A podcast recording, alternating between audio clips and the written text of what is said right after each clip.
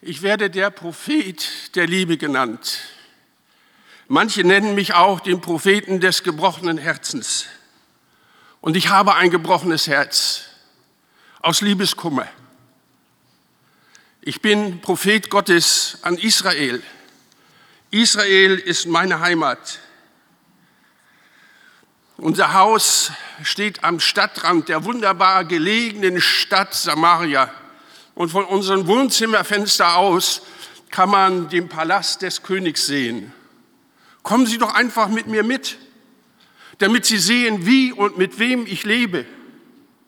Seht, dort im Garten unter der mächtigen Eiche sitzt meine liebe Frau Gomer. Sieht sie nicht wunderbar aus? Schaut doch mal, wie ihr blau-schwarzes Haar in der Sonne glänzt. Und dann neben ihr ist unser Sohn Jesrael. Er ist 18 geworden. Sieht er nicht aus wie seine Mutter? Einfach eine Schönheit. Und zu den Füßen meiner lieben Frau Gomer sitzt unsere Tochter Ruhama.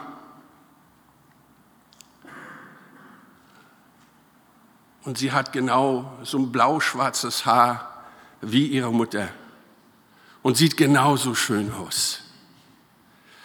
Und dann sieht mal, dort spielt unser jüngster Sohn, Ami. Er ist gerade 16 geworden. Er sprudelt nur so über vor Lebensfreude. Wir sind eine glückliche Familie. Das muss man wirklich sagen. Aber das war nicht immer so. Vor ungefähr 30 Jahren berief mich der allmächtige Gott in seinen Dienst. Er berief mich, sein Prophet zu sein, sein Sprachrohr.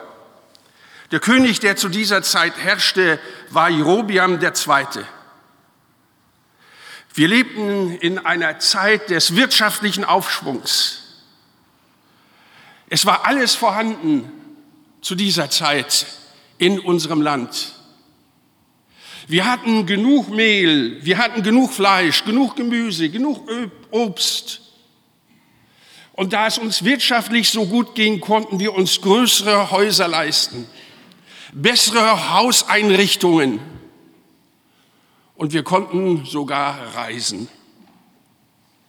Die ägyptischen und die phönizischen und die assyrischen Karawanen mussten Zoll bezahlen, wenn sie durch unser Land zogen oder etwas verkaufen wollten. Und ihre Kamelherden waren beladen mit Rohstoffen und mit Fertiggütern. Aber die Händler kamen nicht alleine, sondern sie brachten ihre Familien mit. Und so manch ein Mann von meinem Volk fand die ausländischen Frauen äußerst attraktiv. Und welch ein Wunder. Wir verheirateten und heirateten unsere Söhne und Töchter mit diesen ausländischen Händlern. Und wir wurden ein offenes, ein weltoffenes Land. Das wurde auch daran sichtbar, dass die Gesellschaft religiös andere Sitten annahm, andere Gottheiten anbetete, die unsere Väter nicht gekannt hatten. Und unsere eigenen Kaufleute brachten von ihren Auslandsreisen wunderbar geschnitzte Altäre mit.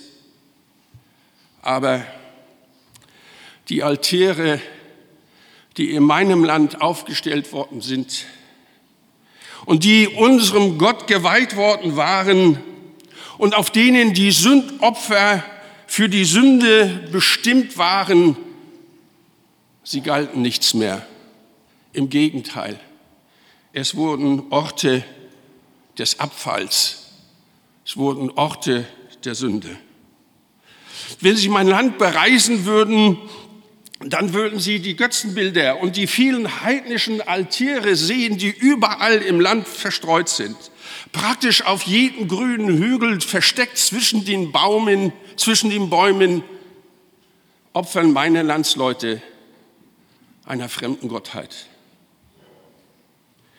Viele meiner Landsleute denken ja auch, dass die Fruchtbarkeit der Äcker und die Fruchtbarkeit des Viehs, ja sogar die Fruchtbarkeit der Menschen nicht vom allmächtigen Gott, nicht von Yahweh herkommt, sondern von Baal. Und deshalb hat auch jetzt schon fast jede Stadt ihren heiligen Platz, an dem diese fremde Gottheit verehrt wird, an der geopfert wird. Eine heilige Höhe gibt es ganz in unserer Nähe. Und nachts, wenn alles ruhig ist und wenn der Wind herüber weht, dann hören wir die rhythmische Musik während des Opfers. Wir hören das Lachen der heiligen Prostituierten.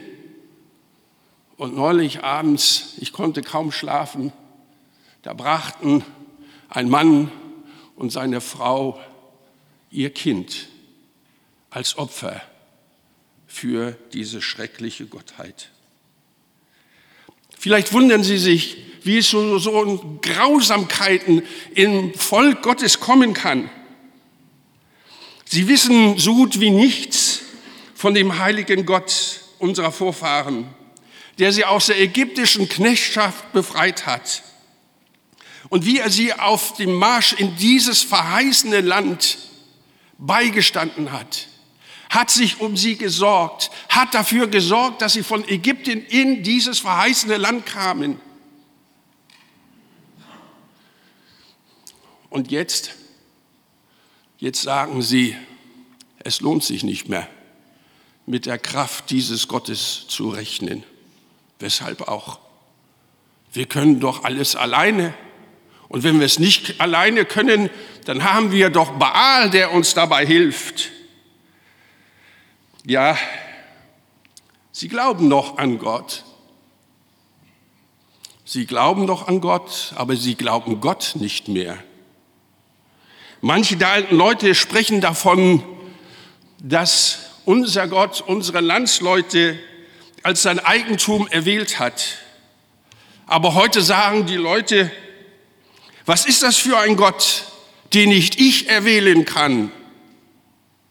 Sie wollen bestimmen, wie die Religion aussieht, die sie praktizieren. Und wie ist es dann bloß zu diesem Zustand in meinem Volk gekommen? Die Priester, die Geistlichen, die Gott damit beauftragt hatte, das Volk zu lehren, in seinem Wort zu unterrichten, von den mächtigen Taten Gottes weiterzusagen. Sie sind nicht besser als das gewöhnliche Volk. Aber eins haben sie nicht vergessen. Sie haben nicht vergessen das schlechte Gewissen des Volkes. Und sie machen dem Volk ein schlechtes Gewissen, denn wenn sie ein schlechtes Gewissen haben, dann bringen sie auch Opfer. Und je schlechter das Gewissen, umso mehr Opfer. Und von dem Opfer, da gehört ihnen ein Teil. Und das verkaufen sie. Und dadurch werden sie reich. Und so kann man einfach sagen, so wie die Priester, so das Volk. Aber die Propheten, die anderen Geistlichen sind ja nicht viel besser. Sie sollten im Auftrage Gottes mein Volk ermahnen, umzukehren. Shuvu Yisrael. Aber was machen sie? Sie reden dem Volk nach dem Mund. Sie verkündigen Frieden, wo es keinen Frieden gibt. Und wenn man sie bezahlt, dann sagen sie alles, was man hören will.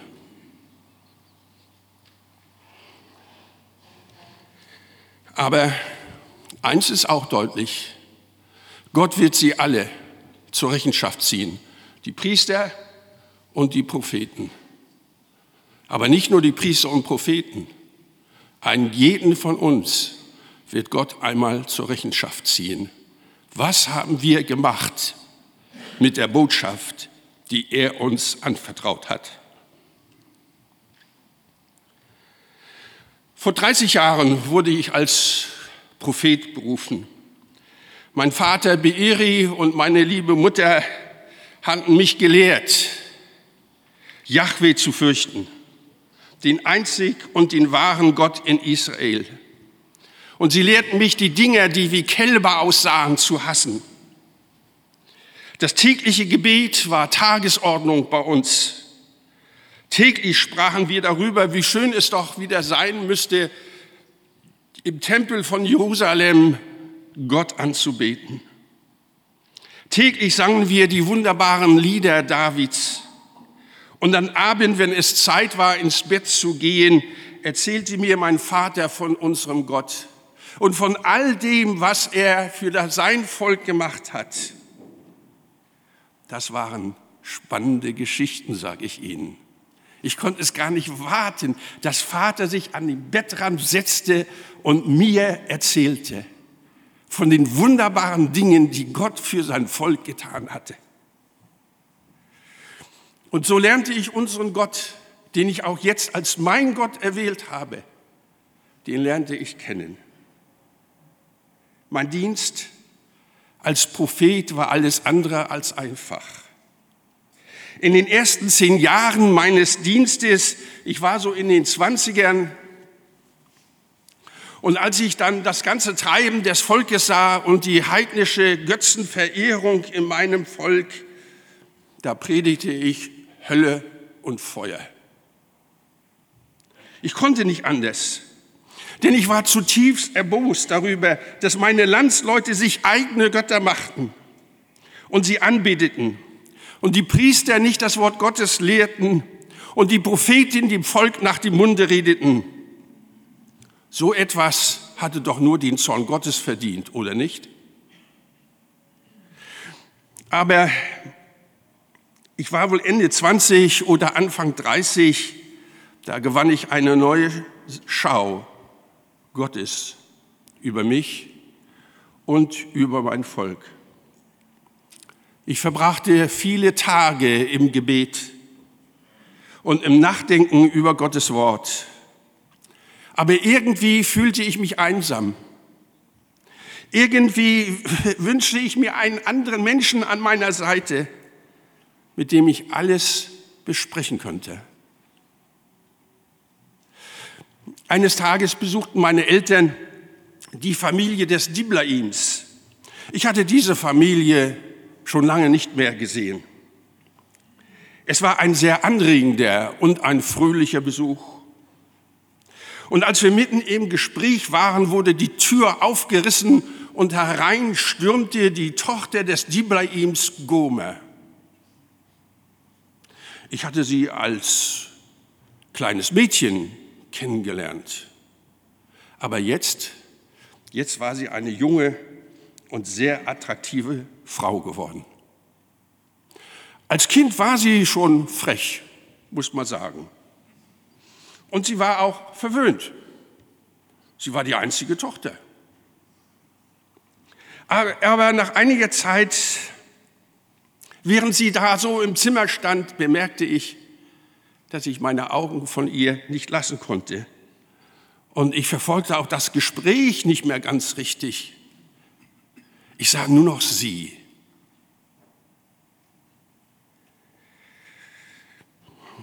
Und dann bedeutete es für mich eine persönliche Überwindung, meine Augen von ihr loszureißen, um dem Gespräch zwischen meinem Vater und Diblaim zu verfolgen. Und es war so, dass im Laufe der Zeit die Besuche zwischen unserer Familie und der Familie des Diblaims immer mehr zunahmen. Nun, ich hatte überhaupt nichts dagegen. Ich freute mich jedes Mal, wenn ich Gomer sah. Sie war sowieso aus meinem Leben kaum noch wegzudenken. Eines Tages wir kamen wieder von Besuch der Familie Diebler eben nach Hause. Da bemerkte ich, dass mein Vater etwas ganz besonderes Anliegen hatte und auf einmal sagte er zu mir, Hosea, ich will, dass du Diblaims Tochter Gomer heiratest. Nun, äh, ich zweifelte nicht an den weisen Rat meines Vaters. Goma war irgendwie schon jetzt nicht mehr aus meinem Leben wegzudenken. In Gedanken war ich immer bei ihr. Aber da war etwas, das störte mich. Ich konnte es nicht genau benennen. Es war nicht, dass es sich viel Schmuck kaufte und viel Kosmetika kaufte. Das sah ich einfach als Teil ihrer Weiblichkeit. Aber da war etwas, was mich störte, was ich nicht genau benennen konnte. Aber ich war davon überzeugt, weil ich sie liebte und weil ich Yahweh liebe, ich würde sie davon abbringen können, diese Sache zu lassen und mit mir zusammen Yahweh dienen. Es war der Wille meines Vaters und ich war auch davon überzeugt, dass es Gottes Wille war, dass ich sie heiratete. Und ich umwarb sie mit der Passion eines Propheten und da Gott mir auch eine poetische Ader gegeben hatte, schrieb ich Liebesgedichte an sie. Und sie akzeptierte es. Sie freute sich, wenn sie ein Liebesgedicht von mir bekam. Und eines Tages standen wir dann beide unter dem Baldachin, der mit Blumen geschmückt war, am Altar unseres Gottes und schworen vor Yahweh ihm und uns ewige Treue und Liebe. Wir hörten Gottes Gebote über die Ehe vorgelesen. Man erinnerte uns auch daran, dass unsere Ehe ein Symbol für die Verbindung zwischen Yahweh und seinem Volk wäre. Nach den Hochzeitsfeierlichkeiten zog Gomer dann zu mir. Wir lasen zusammen das Liebeslied, das Hohelied Salomos. Wir aßen die süßen Früchte des Liebesgartens. Es war wie das Essen von frischen Feigen, erfrischend und lieblich. Gomer schien zufrieden zu sein mit mir, mit meiner Liebe, aber auch mit Gottes Liebe. Ich schaute mit Zuversicht in unsere gemeinsame Zukunft. Und nach unserem ersten Ehejahr gebar Gomer unseren ersten Sohn. Es wurde mir von Gott unmissverständlich deutlich gemacht, dass ich den Sohn Jesreel nennen sollte. Ich wollte es nicht. Denn Jesreel war die ständige Erinnerung an die Stadt, an der der König Ahab und seine Frau, die Tochter des hohen Priesters Baal aus Tyrus das ganze Israel zur Baals Verehrung verführten. Dieser Name Jesrael würde mich und alle, die ihn hörten, immer wieder darauf hinweisen, dass Gott Böses nicht einfach ignoriert. Das stimmt nicht, auch wenn es manchmal so aussieht. Denn der König und seine Frau fanden dort in Jesrael ihren Tod. So war der Name Jesrael für mich eine ständige Erinnerung an die Zeit, in der Ahab und Isabel das Volk verführten, aber auch eine ständige Erinnerung an meine eigene Zeit, in der wir leben. Nach der Geburt von Jesrael schien Gomer sich zu verändern. Irgendwie war sie nicht mehr so zugänglich wie vor der Geburt. Manchmal meinte ich auch einen eigenartigen Blick, einen eigenartigen Ausdruck in ihren Augen zu sehen. Einen Blick, wie ich ihn sah, in den Augen der Frauen, die Baal dienten. Zuerst dachte ich, dass sie mit dem Kind überfordert war. Und ich muss zugestehen, ja, das Kind war schon eine Umstellung für uns. Gomer wurde dann wieder bald schwanger. Und diesmal war es eine Tochter, die Gott uns schenkte. Er wollte, dass wir sie Lo Ruhama nannten. Das war ein eigenartiger Name. Und ich wehrte mich mit Händen und Füßen dagegen, weil er mir gar nicht gefiel, denn er bedeutete kein Erbarmen. Was würden unsere Nachbarn sagen, wenn sie draußen spielen würde mit ihren Altersgenossen und sie sollte nach Hause kommen zum Essen und wir würden riefen, riefen, Lorohama, komm nach Hause, kein Erbarmen, komm nach Hause.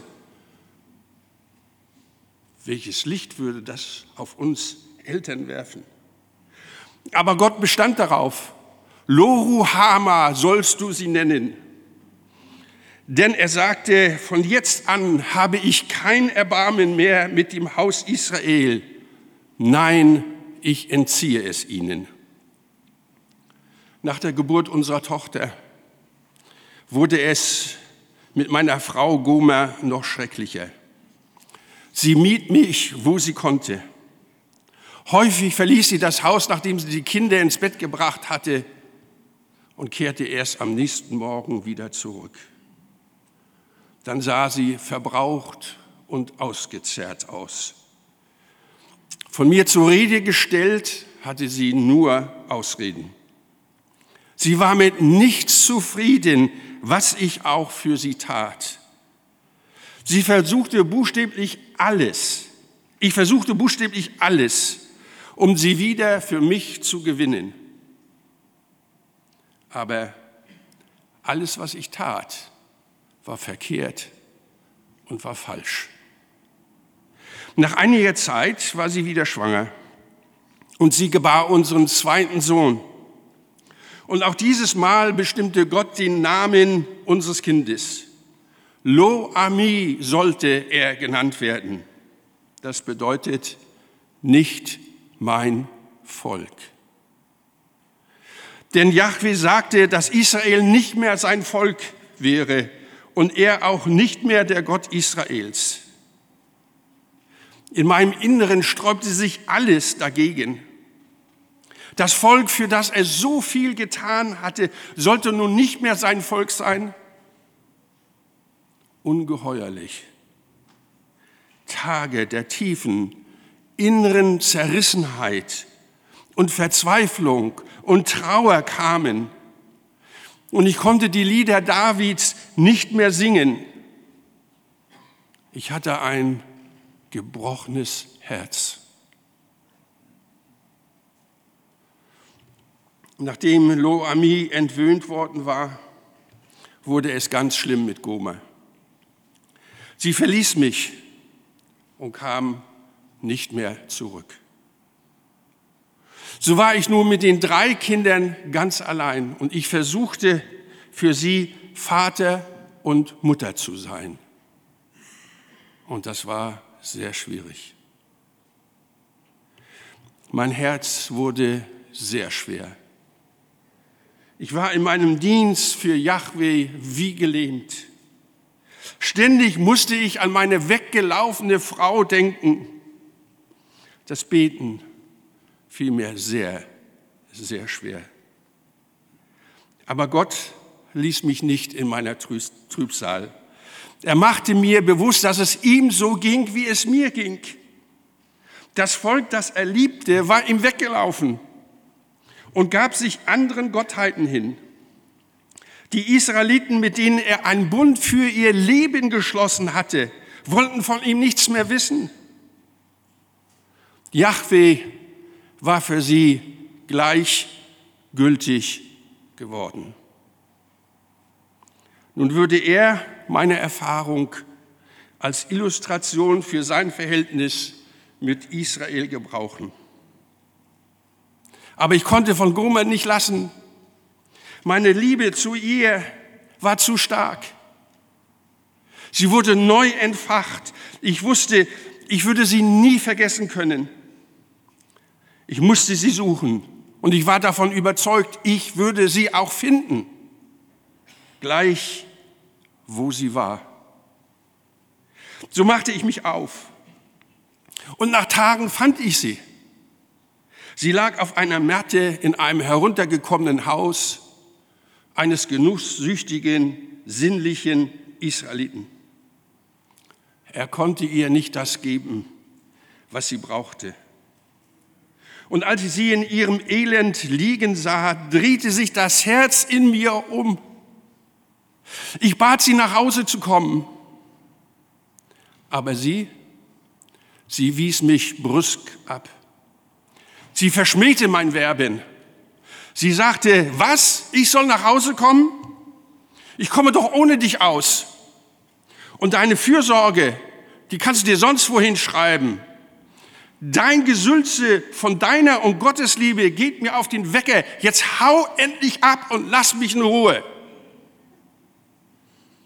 Als ich noch sie so reden hörte, empfand ich unendliche Traurigkeit. Ich ging zu meinen Kindern zurück und setzte mich allein in einen Raum und weinte und betete.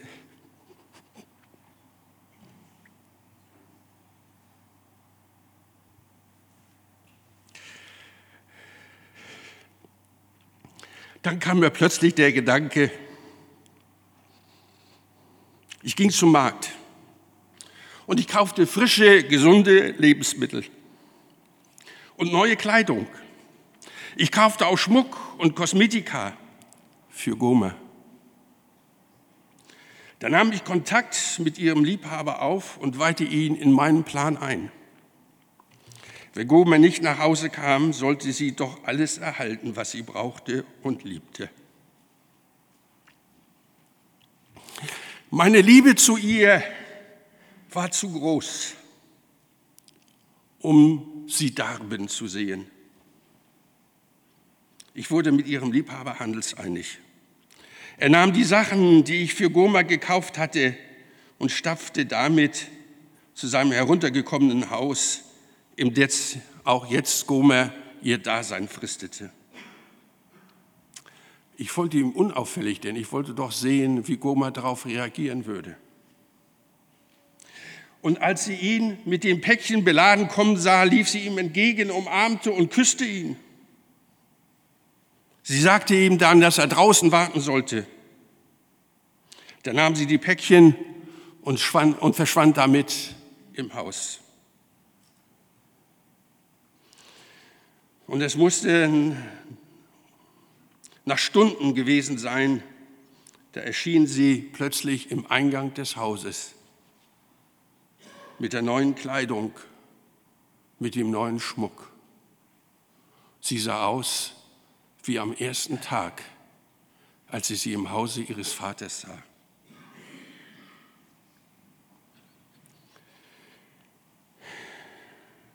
Ihr Liebhaber ging zu ihr um sie zu umarmen.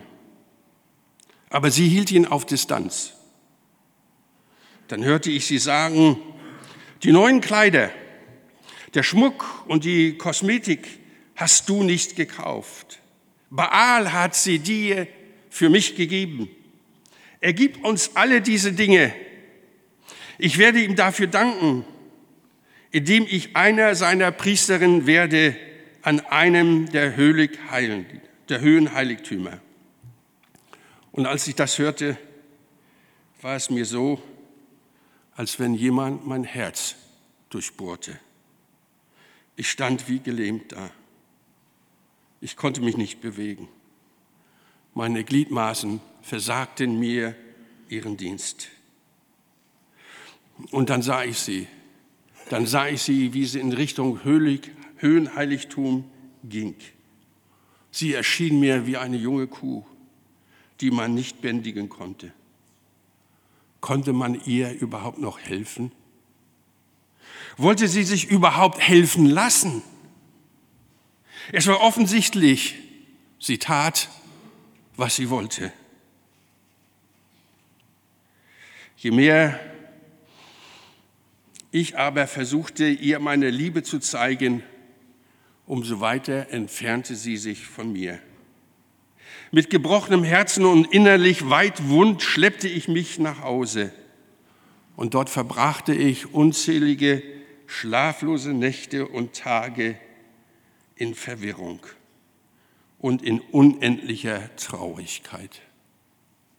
Von anderen hörte ich, dass Gomer sich ihrer Aufgabe als Fruchtbarkeitspriesterin vollkommen hingab. Sie prostituierte ihren Leib für irgendeinen Mann in Dienst dieser verkommenen Gottheit. Der Gottheit, von der nichts abhängt, wirklich nichts abhängt, hat sie sich abhängig gemacht.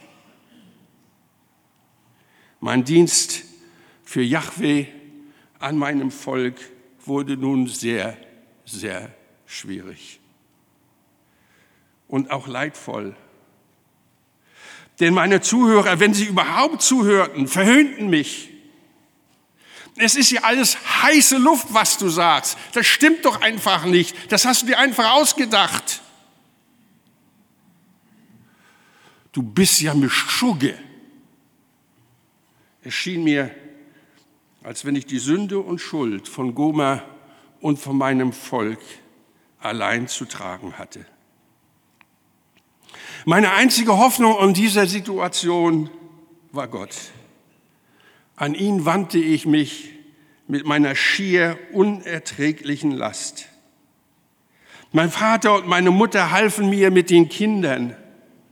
Sie waren Balsam für meine verwundete Seele. Jahre vergingen, ohne dass sich die Situation veränderte.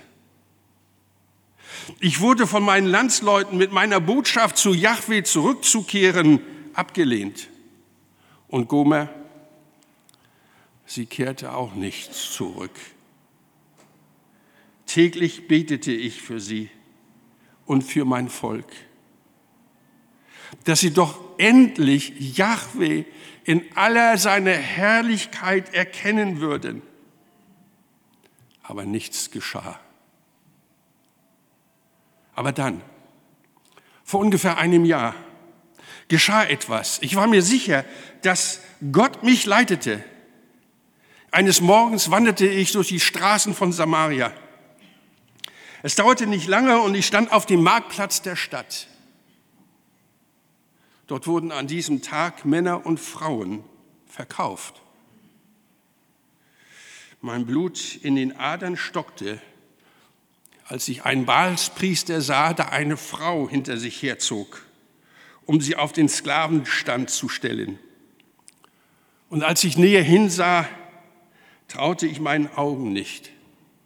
Aber es war so. Es war Gomer. Da stand sie nun auf dem Sklavenstand, vollkommen nackt und ausgezehrt. Sie war dünn wie ein Strich und total abwesend. Ihr Blick starrte ziellos in die Ferne, ohne jeglichen Fokus. Ihr einst wunderbares, blau-schwarzes Haar war jetzt verklebt und verfilzt. Da stand sie nun. Da war nichts Begehrenswertes mehr an ihr. Sie war ein menschliches Wrack geworden. Und als ich so, so auf dem Sklavenstand sah, da weinte ich leise vor mich hin. Gomer, Gomer, Gomer, meine liebe Gomer, was hast du bloß aus dich gemacht? Warum hast du mich verlassen? Wärst du doch bloß bei mir geblieben? Aus meiner tiefen Traurigkeit wurde ich durch die durchdringende Stimme des Sklavenhändlers plötzlich herausgerissen. Gomer, meine geliebte Gomer sollte als Sklaven verkauft werden. Konnte ich das zulassen? Ich hörte, wie man sie versteigerte. Wie ein Stück Vieh. Jemand bot 13 Schekel Silber für sie. Aber das konnte ich doch nicht zulassen dass man meine geliebte Gume für 13 Schekel Silber an irgendjemand verkaufte. Ich bot 15 Schekel Silber.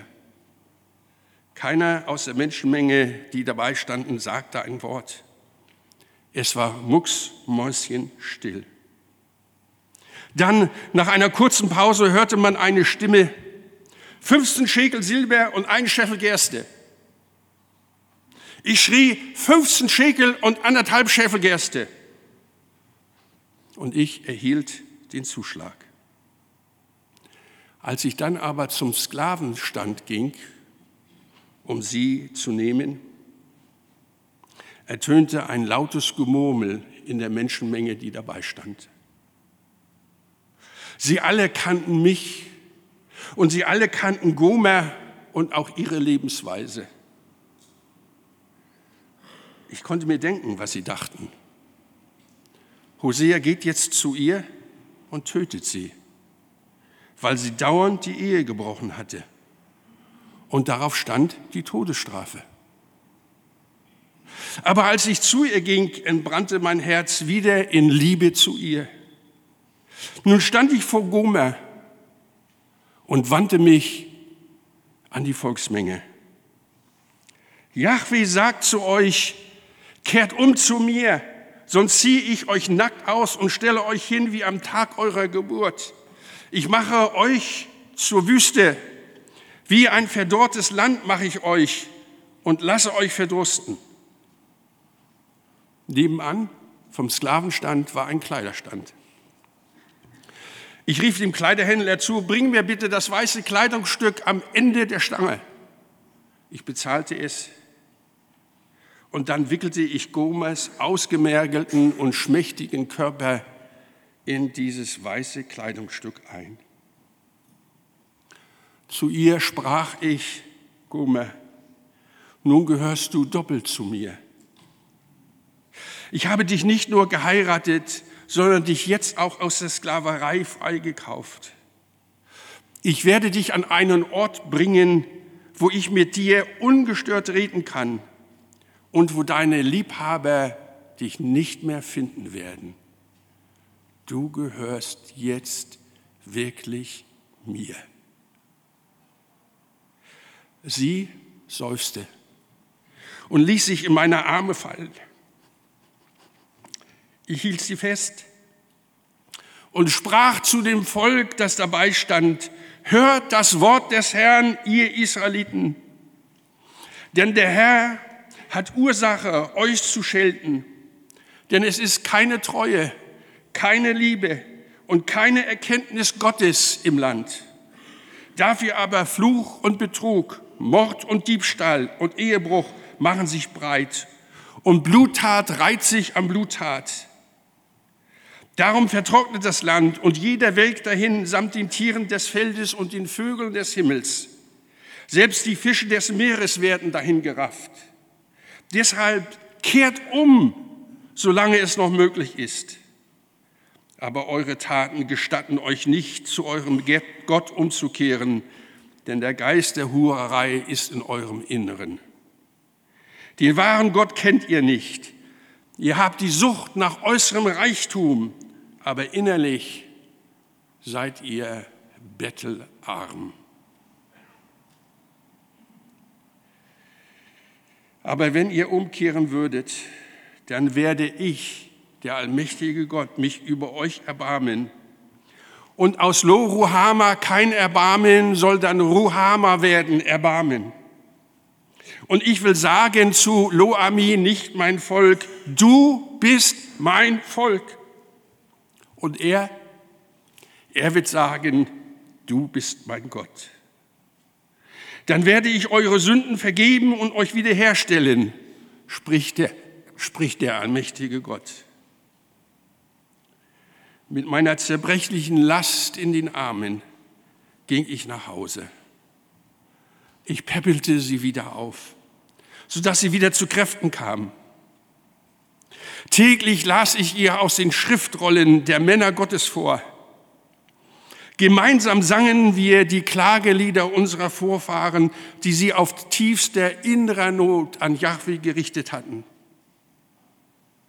Wir sangen die Loblieder Davids aus tiefster Freude. Ach, wie ist doch jetzt wieder alles ganz anders geworden. Jetzt kann ich wirklich sagen, Gumme, ich habe dich unheimlich lieb. Unsere Nachbarn und unsere Kinder merken es auch, dass es in unserer Familie jetzt anders geworden war. Seht ihr, wie schön Gomer jetzt wieder ist? Und wie ihr blauschwarzes Haar wieder in der Sonne glänzt. Ist das nicht wunderbar?